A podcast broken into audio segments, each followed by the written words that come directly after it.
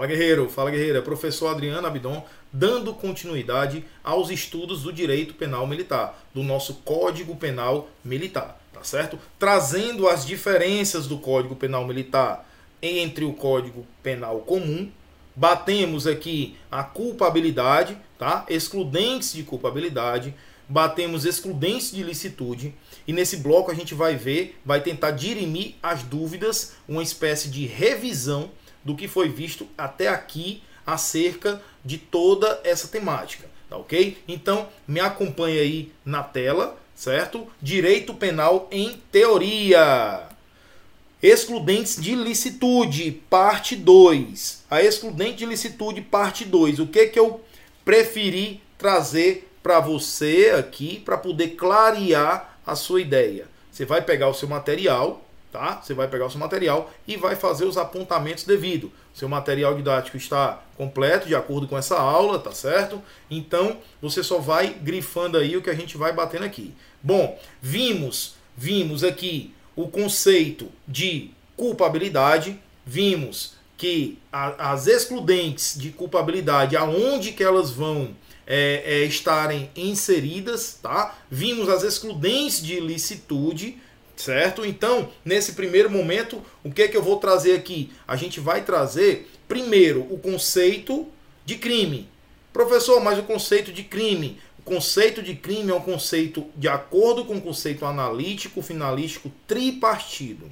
O crime ele se divide em fato típico, antijuridicidade ou ilicitude e culpabilidade. Por que, que eu estou mais uma vez trazendo isso? Para você se situar, tá? O que que fica na excludente de licitude, o que que fica na excludente de culpabilidade, tá certo? Então, só para clarear a mente, vamos colocar aqui.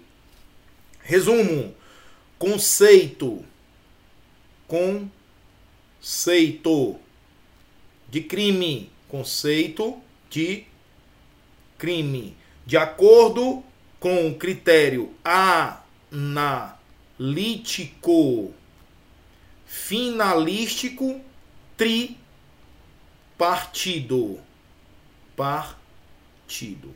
Certo? O conceito analítico finalístico tripartido adotado no Brasil vem trazendo o conceito de crime como o nosso mnemônico, tá? Fatia cu. Como assim, professor?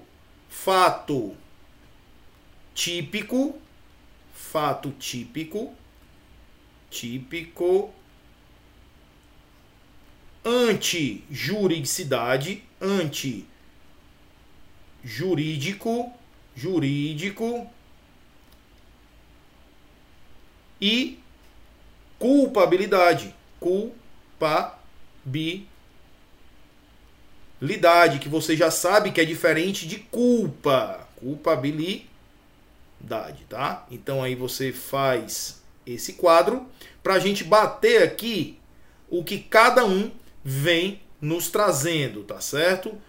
Três substratos do crime, fato típico, antijuridicidade e culpabilidade, de acordo com o critério analítico, finalístico, tripartido, tá? Então a gente vai começar a situar. Por que, professor, que culpabilidade é diferente de culpa? Logicamente, a culpa é uma vontade do agente, é uma falta de vontade no caso, né? A culpa é ele agir sem as cautelas necessárias, por exemplo, tá? Então nesse caso é considerado a culpa. Já a culpabilidade é a capacidade do agente ter de que o agente tem de receber aquela pena de acordo com o crime cometido, tá? Então como é que se analisa, como é que a gente chega a uma punibilidade, digamos assim? Tá? Primeiro você vai analisar o fato típico, o que ocorreu, certo? Aí você vai passar para antijuridicidade, para ilicitude, tá? Você vai passar para ilicitude para saber se aquele fato ele é ilícito ele sendo ilícito, você desce mais um degrau e vai saber se aquela pessoa que cometeu aquele fato que já foi tido como ilícito, ele pode receber a sua pena, ele pode receber a sua culpa. Então é assim que a gente analisa e é assim que a gente vai verificar agora, tá ok? Fato típico. Aqui o fato típico você vai encontrar a conduta, conduta, lembrando que essa conduta ela tem que ser dolosa ou culposa. Olha onde é que entra a culpa aqui, ó, dolosa ou culposa. Além de ser dolosa ou culposa, ela tem de ser um fato consciente e voluntário, tá certo? Um fato humano, consciente e voluntário, certo? Então, continuando. Conduta dolosa ou culposa, essa conduta tem de gerar um resultado. Esse resultado, ele pode ser um resultado jurídico, que é uma ameaça de lesão, tá? Um resultado jurídico e um resultado naturalístico, que é a mudança no mundo exterior do outro agente, tá? E entre essa conduta e o resultado existe um nexo de causalidade, um nexo causal, que é justamente a ligação, o elo entre a conduta e o resultado. Aqui o nexo causal, ok? Um nexo causal. E dentro desse, abaixo desse nexo causal, existe a tipicidade. Essa tipicidade, ela é formal e material, tá certo?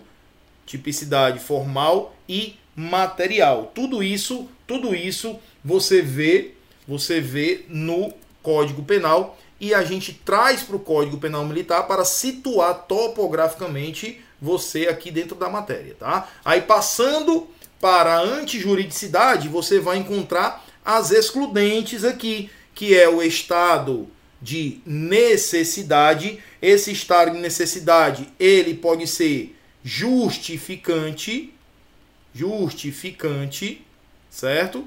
E exculpante, só que aí com asterisco, porque o exculpante não vai entrar aqui, tá? Tô colocando só para ilustrar, certo? Aí vem a legítima defesa, legítima defesa. Essa legítima defesa, ela pode ser tanto a legítima defesa real, de fé e fato, quanto a legítima defesa putativa. Legítima defesa putativa, que é aquela imaginária, tá? Temos o estrito cumprimento de dever legal, certo? E a exercício regular de um direito, beleza? Então, isso, esses componentes, esses, esses elementos que vão compor a antijuridicidade, tá certo? As excludentes de antijuridicidade ou excludente de ilicitude ou discriminantes. Aí o que é que eu trago para você aqui de cereja do bolo? Você lembra em aula passada que existe uma outra aqui, que é, um, que é a excludente aqui, ó, excludente. Excludente. Outro tipo de estado de necessidade do comandante. Comandante.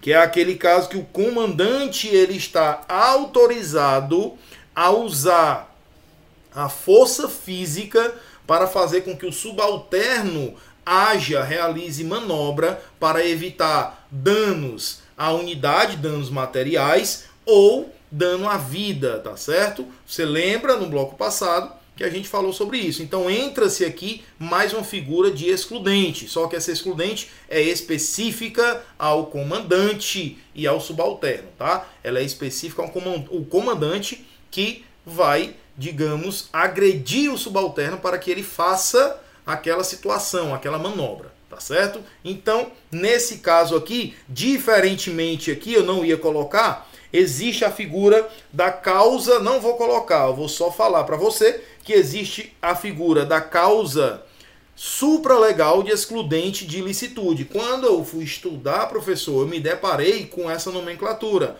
causa supralegal de excludente de ilicitude. Se você perceber aqui, essas excludentes de ilicitude todas elas são legais, tem conceito legal, tá certo? Quando não é conceito legal, é conceito doutrinário ou jurisprudencial. Mas essa causa supralegal de excludente de ilicitude, ou seja, é uma causa que está acima da lei, ela não está inserida na lei. Professor, me dá um exemplo. Consentimento do ofendido. O consentimento do ofendido, ele é uma causa supralegal de excludente de licitude. Por que, que eu não coloquei aqui? Porque você não vai ver isso aqui, não tem a figura do consentimento do ofendido no Código Penal Militar. Então não vou colocar para você, só vou colocar o que realmente vai ser cobrado, tá certo? Passemos adiante, vamos falar sobre a culpabilidade. A culpabilidade, você sabe que os elementos é a imputabilidade, imputabilidade, que aqui nesse caso são os maiores de 18 anos, tendo a ressalva, tendo a ressalva do 17 anos aqui, certo? Que são aqueles alunos, alunos oficiais, tá? Mas é inconstitucional, só para lembrar, inconstitucional, lá no artigo 51 do nosso Código Penal Militar. Temos aqui a potencial consciência da ilicitude. Ilicitude. Beleza? Nesse caso aqui, a gente vai verificar a sanidade mental. Sanidade mental.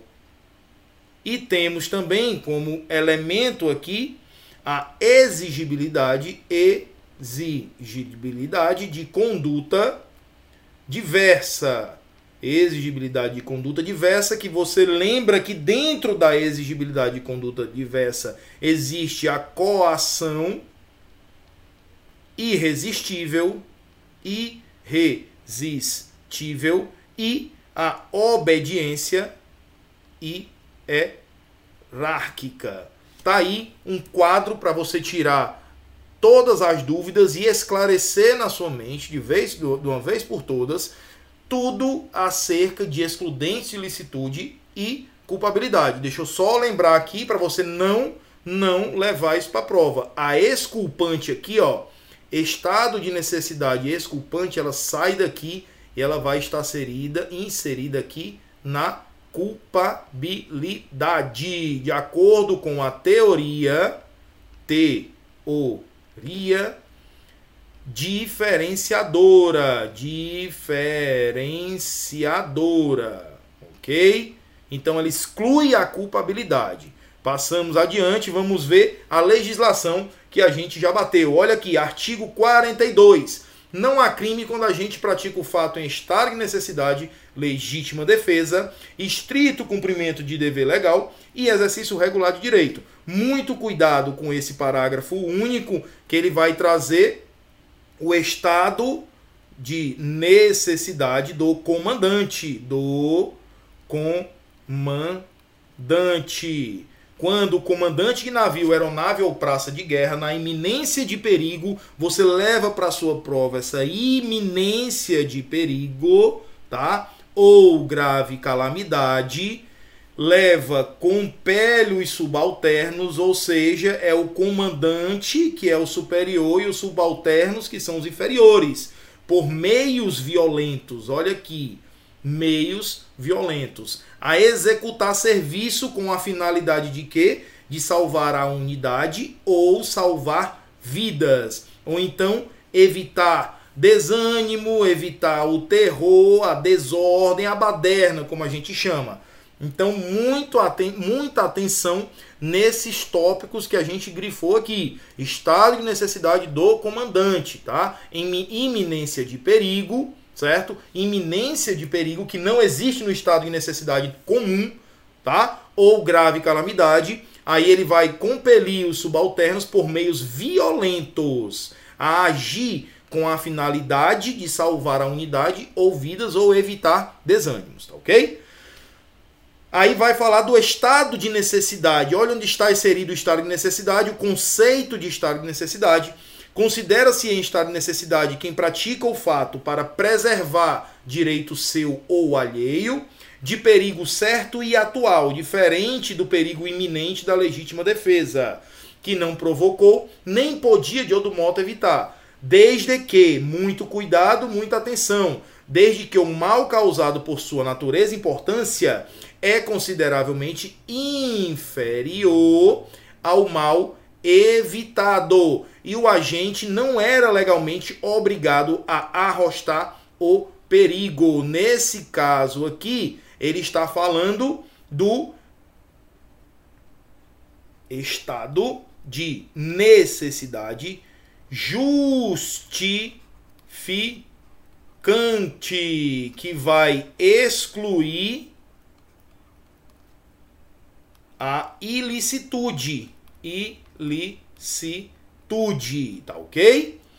No artigo 39, vai trazer o estado de necessidade exculpante. Não é igualmente culpado quem, para proteger direito próprio ou de pessoa, a quem está ligado por estreitas relações de parentesco ou aferição, contra perigo certo e atual, mais uma vez, não provocou nem podia de outro modo evitar, sacrifica direito alheio. Agora, o detalhe, ainda quando superior ao direito protegido. Ou seja, ele está falando aqui que o direito protegido, protegido, ele é menor.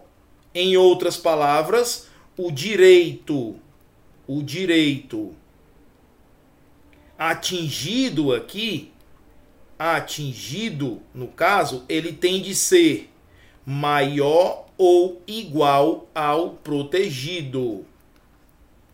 Ok? Desde que não lhes era razoável e razoavelmente exigível conduta diversa. Tá aqui a conceituação de inexigibilidade de conduta diversa.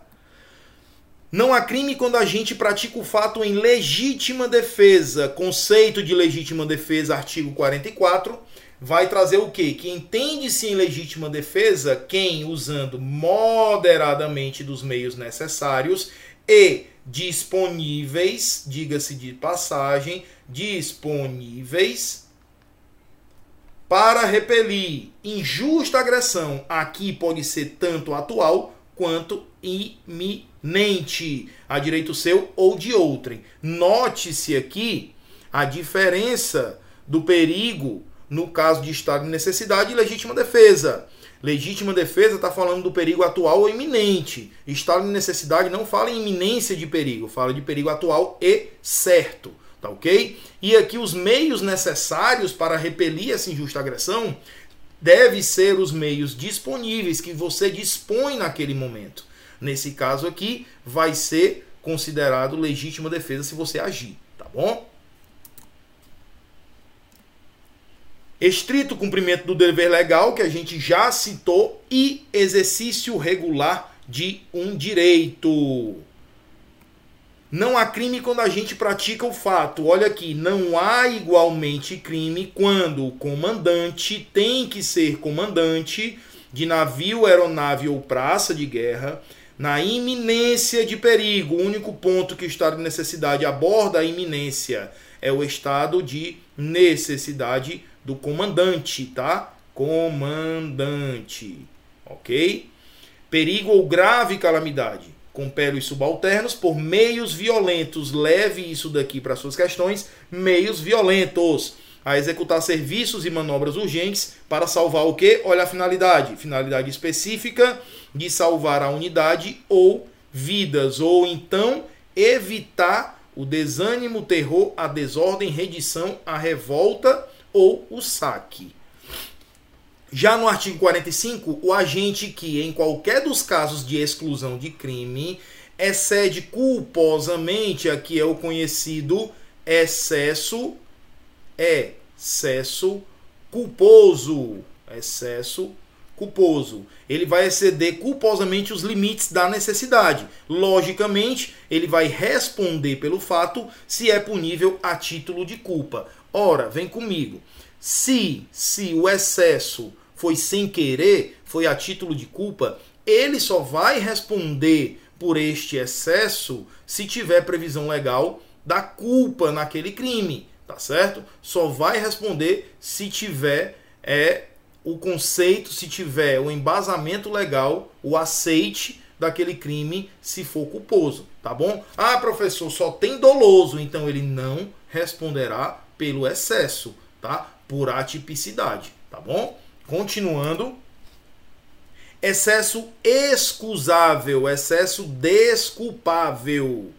Parágrafo único. Não é punível o excesso quando resulta de excusável surpresa ou perturbação de ânimo em face da situação. Ou seja, quem for pego de surpresa aqui, nesse caso, não vai responder, tá certo? Não vai responder. Excesso doloso, essa aqui que é a cereja do bolo. Muito cuidado e muita atenção, porque quando você ler na sua prova a respeito da pessoa que se excedeu, militar se excedeu dolosamente, você vai falar, ah, então ele vai ter uma agravante aí, ele vai responder pelo excesso tendo uma agravante. Nesse caso, não. Nesse caso, o excesso doloso, a gente vai ver que poderá ter uma atenuação de pena, tá? Uma abrandada na pena, ok? Olha aí. O juiz pode, uma faculdade do juiz, atenuar a pena, ainda quando punível o fato, por excesso doloso. Tranquilo?